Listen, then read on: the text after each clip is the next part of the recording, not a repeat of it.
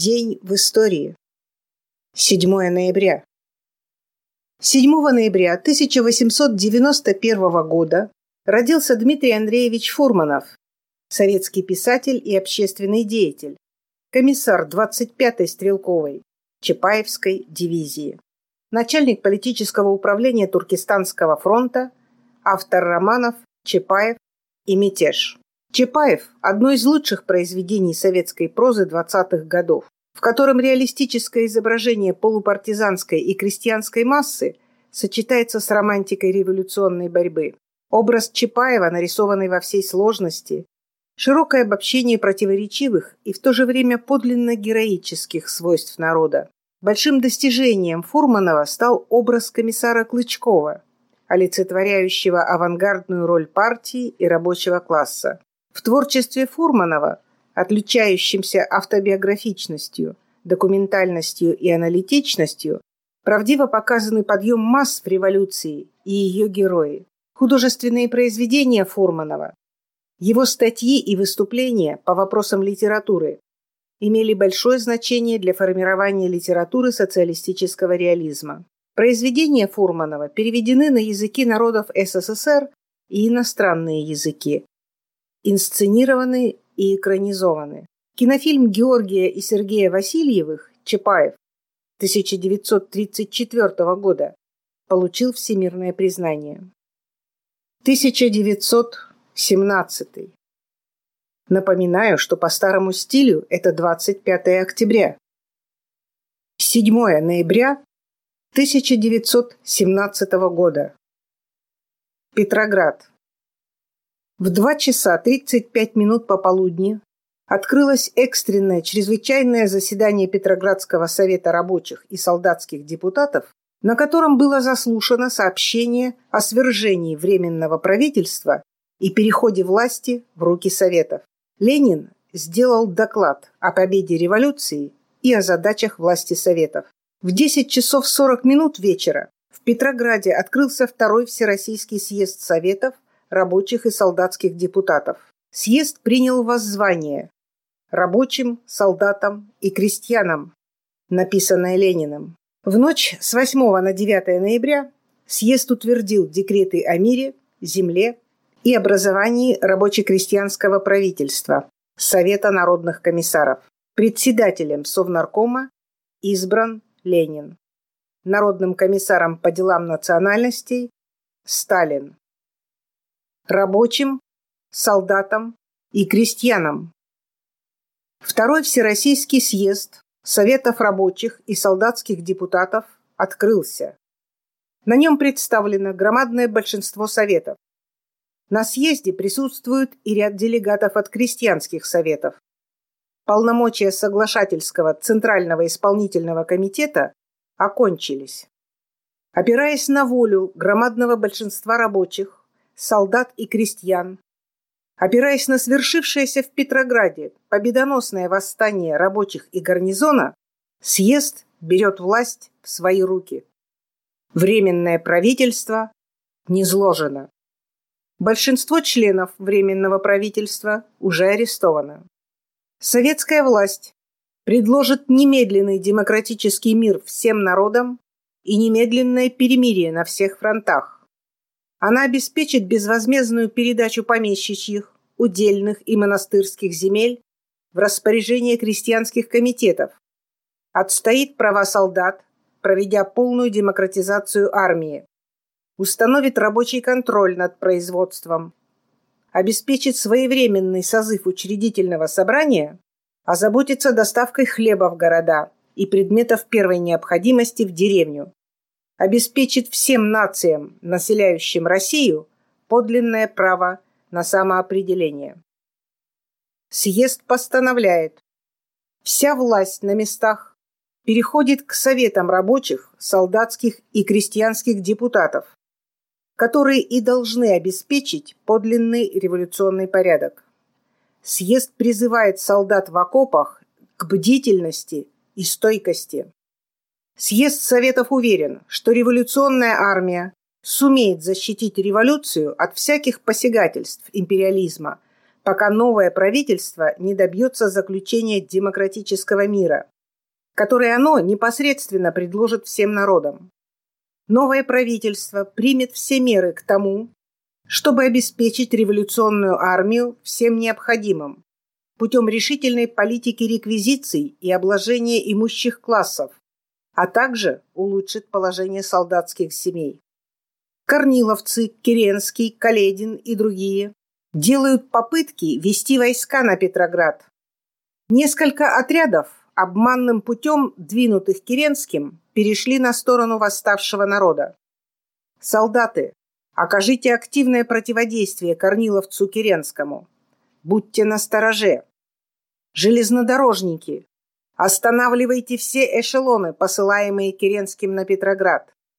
Солдаты, рабочие, служащие. В ваших руках судьба революции и судьба демократического мира. Да здравствует революция! Всероссийский съезд Советов, рабочих и солдатских депутатов. Делегаты от крестьянских советов. Декрет о мире.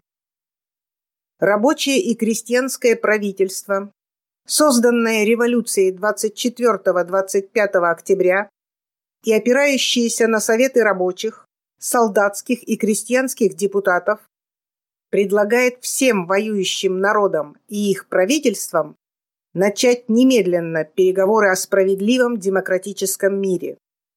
Справедливым или демократическим миром, которого жаждет подавляющее большинство истощенных, измученных и истерзанных войной рабочих и трудящихся классов всех воюющих стран, Миром, которого самым определенным и настойчивым образом требовали русские рабочие и крестьяне после свержения царской монархии, таким миром правительство считает немедленный мир без аннексий, то есть без захвата чужих земель, без насильственного присоединения чужих народностей и без контрибуций.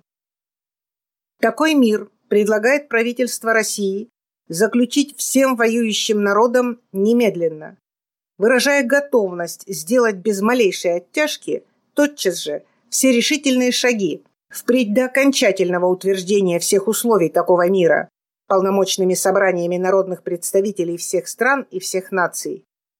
Под аннексией или захватом чужих земель правительство понимает, сообразно правовому сознанию демократии вообще, и трудящихся классов в особенности, всякое присоединение к большому или сильному государству малой или слабой народности без точно, ясно и добровольно выраженного согласия и желания этой народности, независимо от того, когда это насильственное присоединение совершено, независимо также от того, насколько развитой или отсталой является насильственно присоединенная или насильственно удерживаемая в границах данного государства нация, независимо, наконец, от того, в Европе или в далеких заокеанских странах эта нация живет. Если какая бы то ни была нация удерживается в границах данного государства насилием, если ей, вопреки выраженному с ее стороны желанию, все равно выражено ли это желание в печати, в народных собраниях, в решениях партий или в возмущениях и восстаниях против национального гнета не предоставляется право свободным голосованием. При полном выводе войска присоединяющей или вообще более сильной нации решить без малейшего принуждения вопрос о формах государственного существования этой нации, то присоединение ее является аннексией то есть захватом и насилием. Продолжать эту войну из-за того, как разделить между сильными и богатыми нациями захваченные ими слабые народности, правительство считает величайшим преступлением против человечества и торжественно заявляет свою решимость немедленно подписать условия мира, прекращающего эту войну на указанных равно справедливых для всех без изъятия народностей условиях. Вместе с тем, правительство заявляет, что оно отнюдь не считает вышеуказанных условий мира ультимативными, то есть соглашается рассмотреть и всякие другие условия мира, настаивая лишь на, возможно, более быстром предложении их, какой бы то ни было воюющей страной, и на полнейшей ясности, на безусловном исключении всякой двусмысленности и всякой тайны при предложении условий мира. Тайную дипломатию правительство отменяет. Со своей стороны выражает твердое намерение вести все переговоры совершенно открыто, перед всем народом, приступая немедленно к полному опубликованию тайных договоров, подтвержденных или заключенных правительством помещиков и капиталистов с февраля по 25 октября 1917 года. Все содержание этих тайных договоров, поскольку оно направлено, как это в большинстве случаев бывало, к доставлению выгод и привилегий русским помещикам и капиталистам, к удержанию или увеличению аннексии великороссов, правительство объявляет безусловно и немедленно отмененным. Обращаясь с предложением к правительствам и народам всех стран начать немедленно открытые переговоры о заключении мира, правительство выражает со своей стороны готовность вести эти переговоры как посредством письменных сношений по телеграфу, так и путем переговоров между представителями разных стран или на конференции таковых представителей. Для облегчения таких переговоров правительство назначает своего полномочного представителя в нейтральные страны. Правительство предлагает всем правительствам и народам всех воюющих стран немедленно заключить перемирие, причем со своей стороны считает желательным, чтобы это перемирие было заключено не меньше, как на три месяца, то есть на такой срок, в течение которого вполне возможны как завершение переговоров о мире с участием представителей всех без изъятия народностей или наций, втянутых в войну или вынужденных к участию в ней, так равно и созыв полномочных собраний народных представителей всех стран для окончательного утверждения условий мира. Обращаясь с этим предложением мира к правительствам и народам всех воюющих стран, Временное рабочее и крестьянское правительство России обращается также в особенности к сознательным рабочим трех самых передовых наций человечества и самых крупных участвующих в настоящей войне государств – Англии, Франции и Германии. Рабочие этих стран оказали наибольшие услуги делу прогресса и социализма. Великие образцы чертистского движения в Англии, ряд революций, имевших всемирное историческое значение, совершенных французским пролетариатом, наконец, геройская борьба против исключительного закона в Германии и образцовая для рабочих всего мира длительная, упорная, дисциплинированная работа по созданию массовых пролетарских организаций в Германии, все эти образцы пролетарского героизма и исторического творчества служат нам порукой в том, что рабочие названных стран поймут лежащие на них теперь задачи освобождения человечества от ужасов войны и ее последствий, что эти рабочие всесторонней, решительной и беззаветно энергичной деятельностью своей помогут нам успешно довести до конца дело мира и вместе с тем дело освобождения трудящихся и эксплуатируемых масс населения от всякого рабства и всякой эксплуатации. Декрет о земле Съезда Советов рабочих и солдатских депутатов.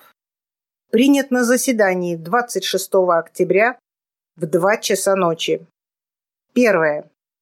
Помещичья собственность на землю отменяется немедленно, без всякого выкупа. Второе. Помещичьи имения, равно как и все земли удельные, монастырские, церковные, со всем их живым и мертвым инвентарем, усадебными постройками и всеми принадлежностями переходят в распоряжение волосных земельных комитетов и уездных советов крестьянских депутатов впредь до учредительного собрания. Третье. Какая бы то ни была порча конфискуемого имущества, принадлежащего отныне всему народу, объявляется тяжким преступлением, караемым революционным судом.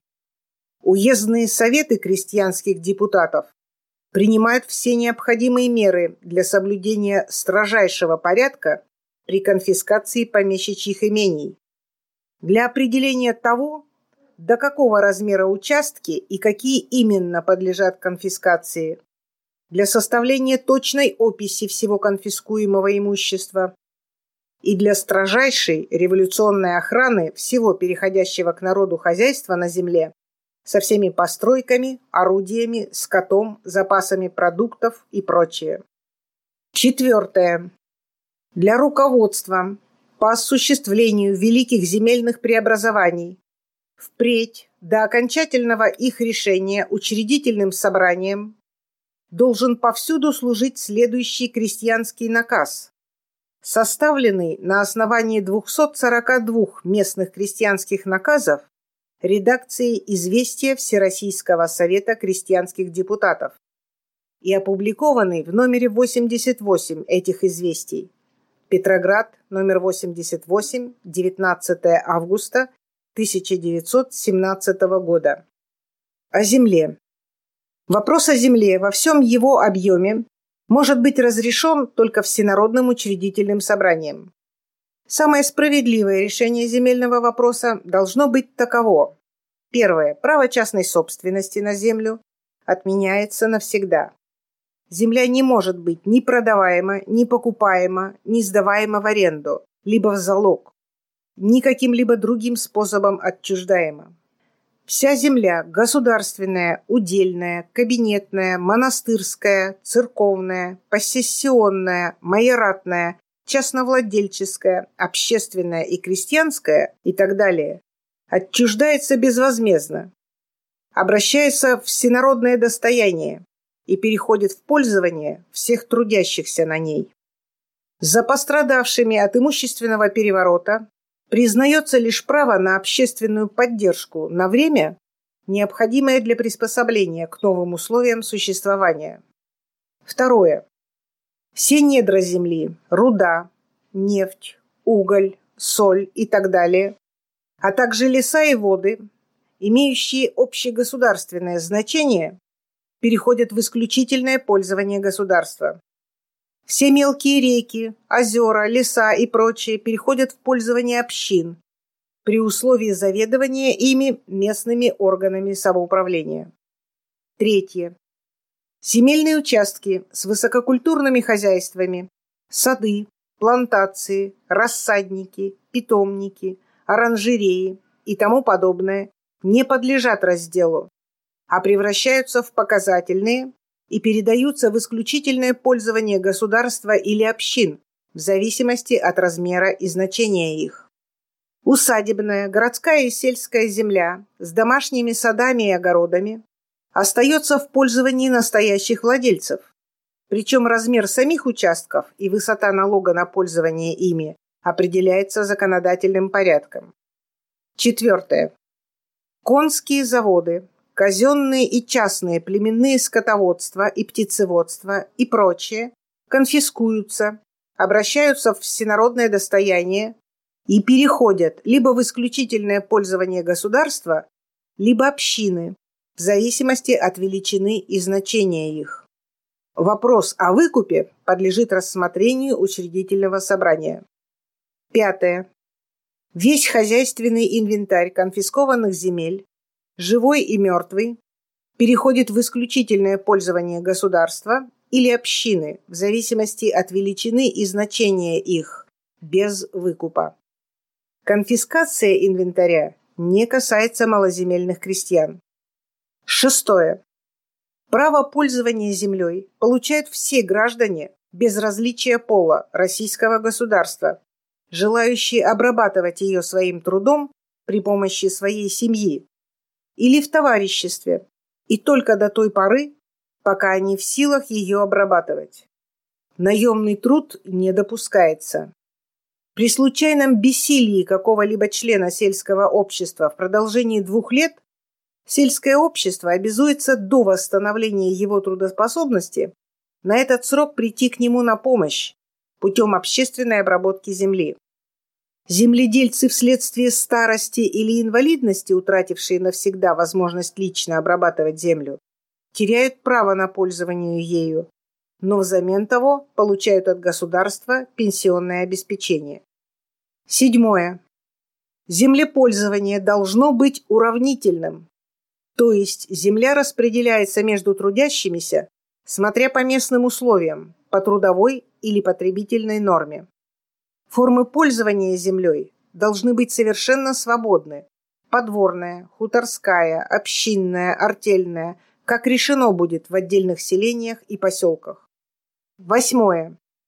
Вся земля по ее отчуждении поступает в общенародный земельный фонд. Распределением ее между трудящимися заведуют местные и центральные самоуправления, начиная от демократически организованных, бессословных сельских и городских общин и кончая центральными областными учреждениями. Земельный фонд подвергается периодическим переделам в зависимости от прироста населения и поднятия производительности и культуры сельского хозяйства. При изменении границ наделов первоначальное ядро надела должно оставаться неприкосновенным. Земля выбывающих членов поступает обратно в земельный фонд, причем преимущественное право на получение участков выбывших членов получают ближайшие родственники их и лица по указанию выбывших. Вложенная в землю стоимость удобрения и мелиорации – коренные улучшения, поскольку они не использованы. При сдаче надела обратно в земельный фонд должны быть оплачены. Если в отдельных местностях наличный земельный фонд окажется недостаточным для удовлетворения всего местного населения, то избыток населения подлежит переселению. Организацию переселения, равно как и расходы по переселению и снабжению инвентарем и прочее, должно взять на себя государство. Переселение производится в следующем порядке.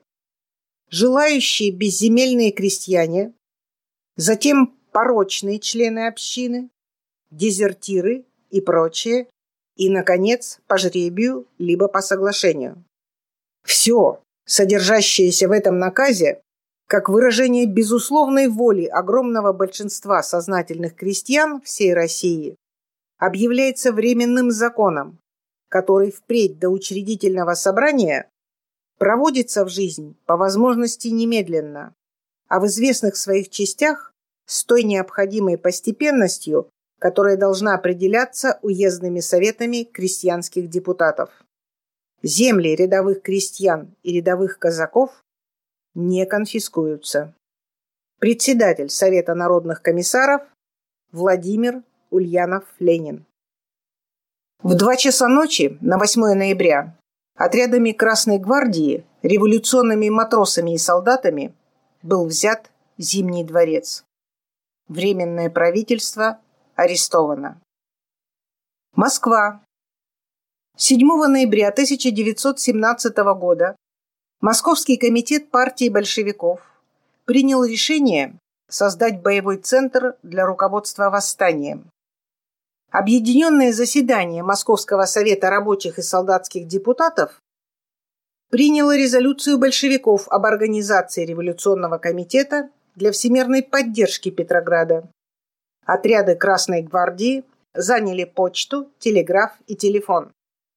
Меньшевики, эсеры, кадеты и представители других контрреволюционных партий создали в Москве Центр контрреволюции, Комитет общественной безопасности.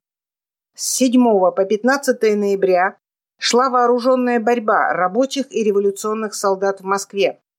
Силы контрреволюции были разгромлены, и в городе установилась советская власть.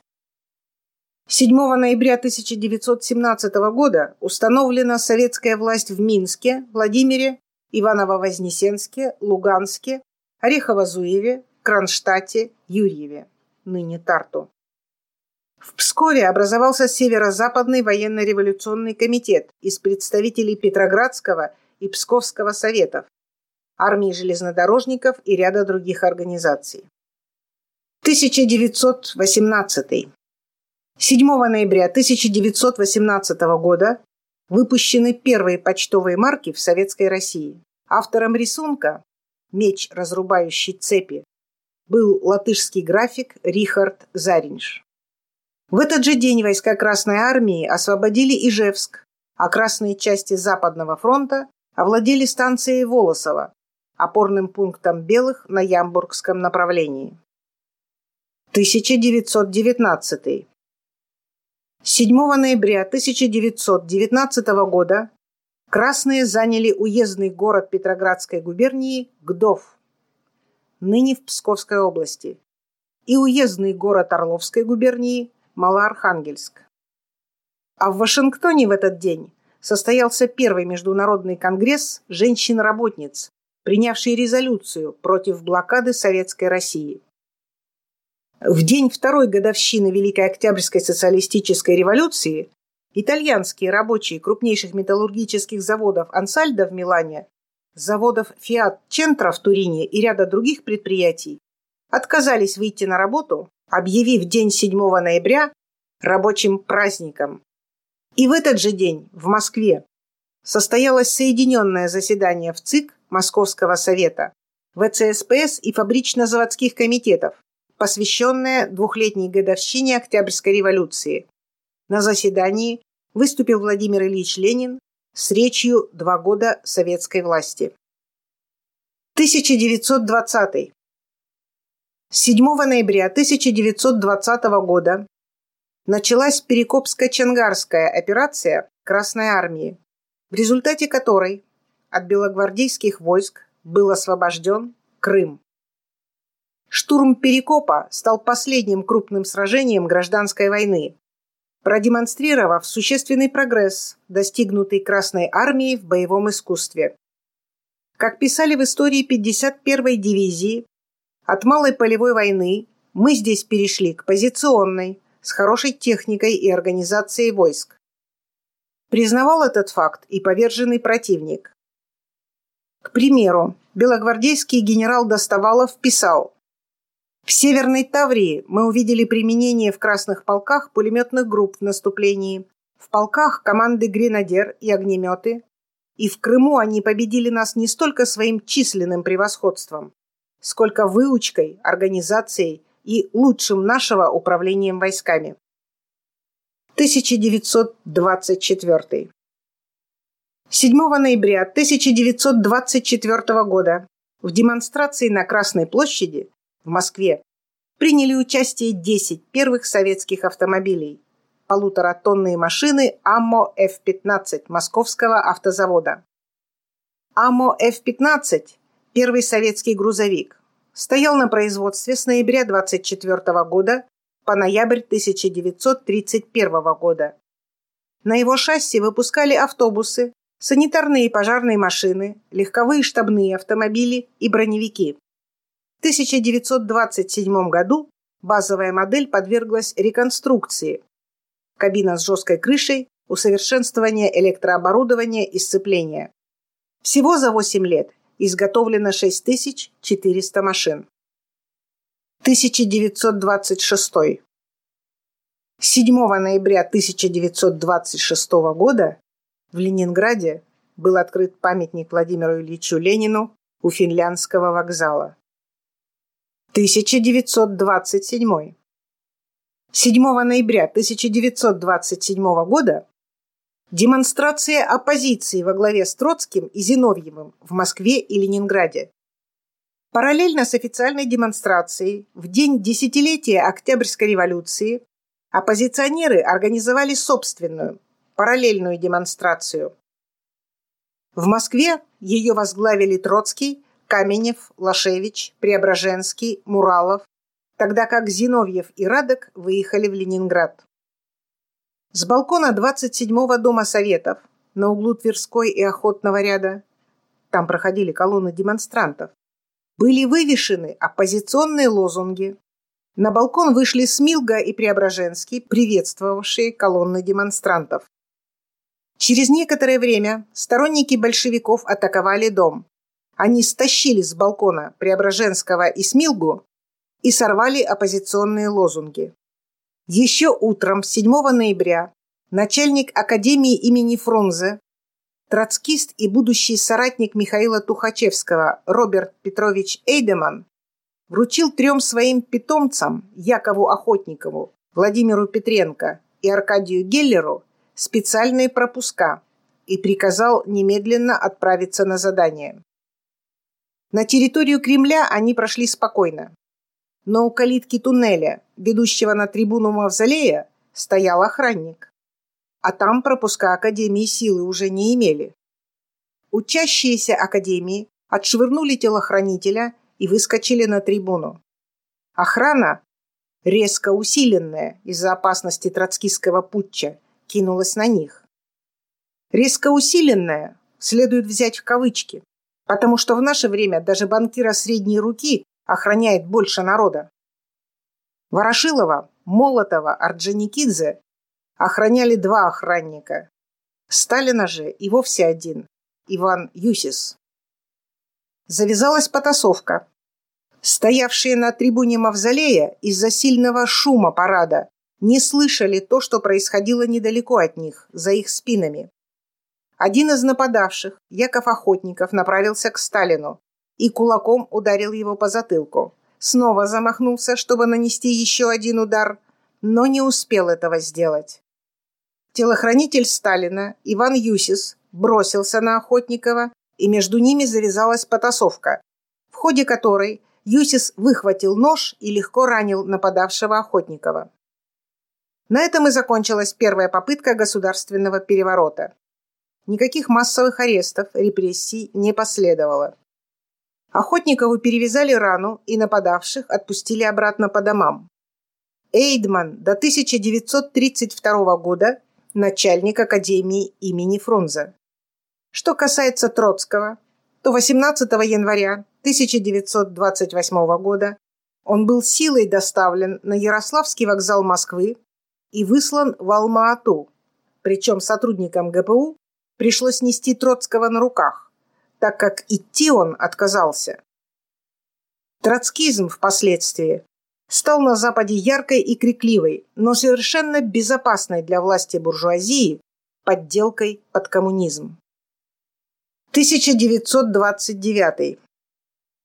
7 ноября 1929 года в рамках деятельности ГОЭЛРО вступила в строй Сызранская ГЭС, первая станция гидроэнергетики Поволжья. 1937.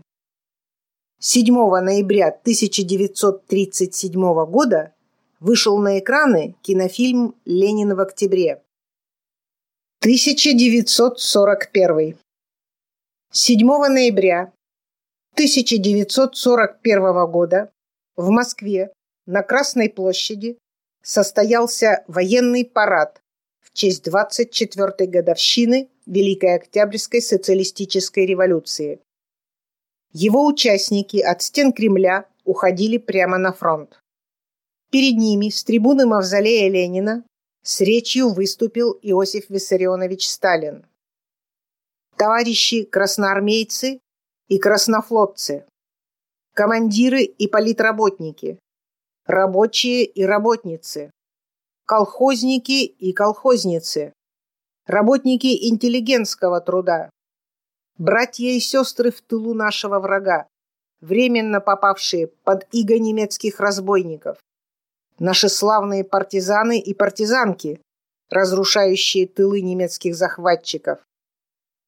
От имени советского правительства и нашей большевистской партии приветствую вас и поздравляю с 24-й годовщиной Великой Октябрьской социалистической революции.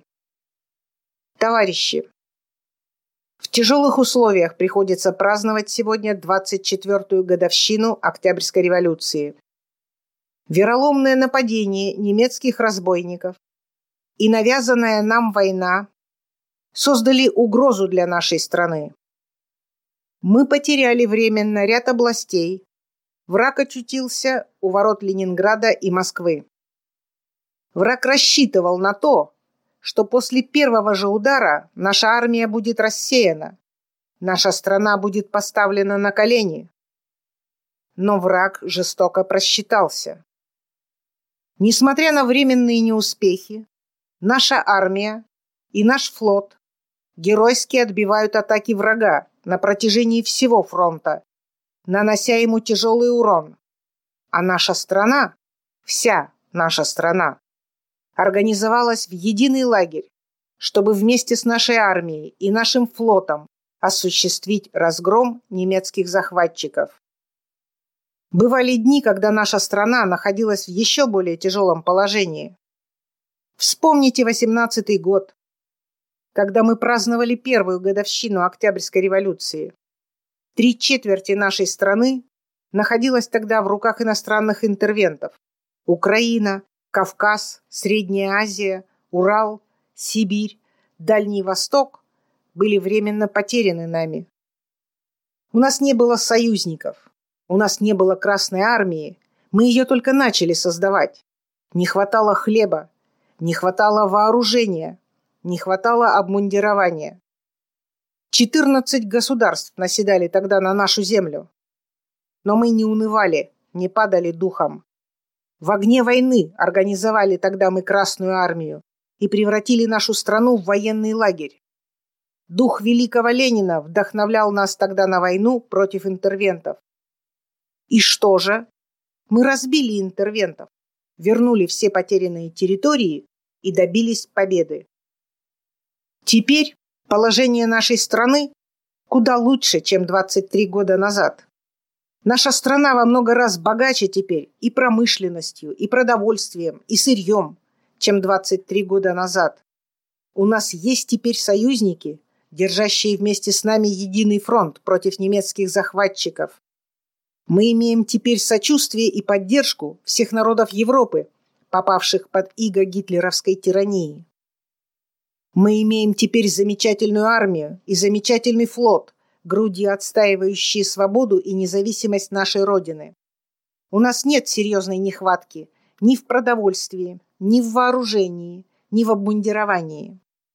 Вся наша страна, все народы нашей страны подпирают нашу армию, наш флот, помогая им разбить захватнические орды немецких фашистов. Наши людские резервы неисчерпаемы. Дух великого Ленина и его победоносное знамя вдохновляют нас теперь на Отечественную войну так же, как 23 года назад. Разве можно сомневаться в том, что мы можем и должны победить немецких захватчиков? Враг не так силен, как изображают его некоторые перепуганные интеллигентики. Не так страшен черт, как его малюют. Кто может отрицать, что наша Красная Армия не раз обращала в паническое бегство хваленые немецкие войска. Если судить не по хвастливым заявлениям немецких пропагандистов, а по действительному положению Германии, нетрудно будет понять, что немецко-фашистские захватчики стоят перед катастрофой. В Германии теперь царят голод и обнищание. За четыре месяца войны Германия потеряла 4,5 миллиона солдат, Германия истекает кровью, ее людские резервы иссякают. Дух возмущения овладевает не только народами Европы, подпавшими под иго немецких захватчиков, но и самим германским народом, который не видит конца войны. Немецкие захватчики напрягают последние силы. Нет сомнения, что Германия не может выдержать долго такого напряжения. Еще несколько месяцев, еще полгода, может быть годик, и гитлеровская Германия должна лопнуть под тяжестью своих преступлений. Товарищи красноармейцы и краснофлотцы, командиры и политработники, партизаны и партизанки. На вас смотрит весь мир, как на силу, способную уничтожить разбойничьи орды немецких захватчиков. На вас смотрят порабощенные народы Европы, подпавшие под иго немецких захватчиков, как на своих освободителей. Великая освободительная миссия выпала на вашу долю. Будьте же достойными этой миссии. Война, которую вы ведете, есть война освободительная, война справедливая. Пусть вдохновляет вас в этой войне мужественный образ наших великих предков Александра Невского, Дмитрия Донского, Кузьмы Минина, Дмитрия Пожарского, Александра Суворова, Михаила Кутузова. Пусть осенит вас непобедимое знамя великого Ленина. За полный разгром немецких захватчиков. Смерть немецким оккупантам. Да здравствует наша славная Родина, ее свобода и независимость.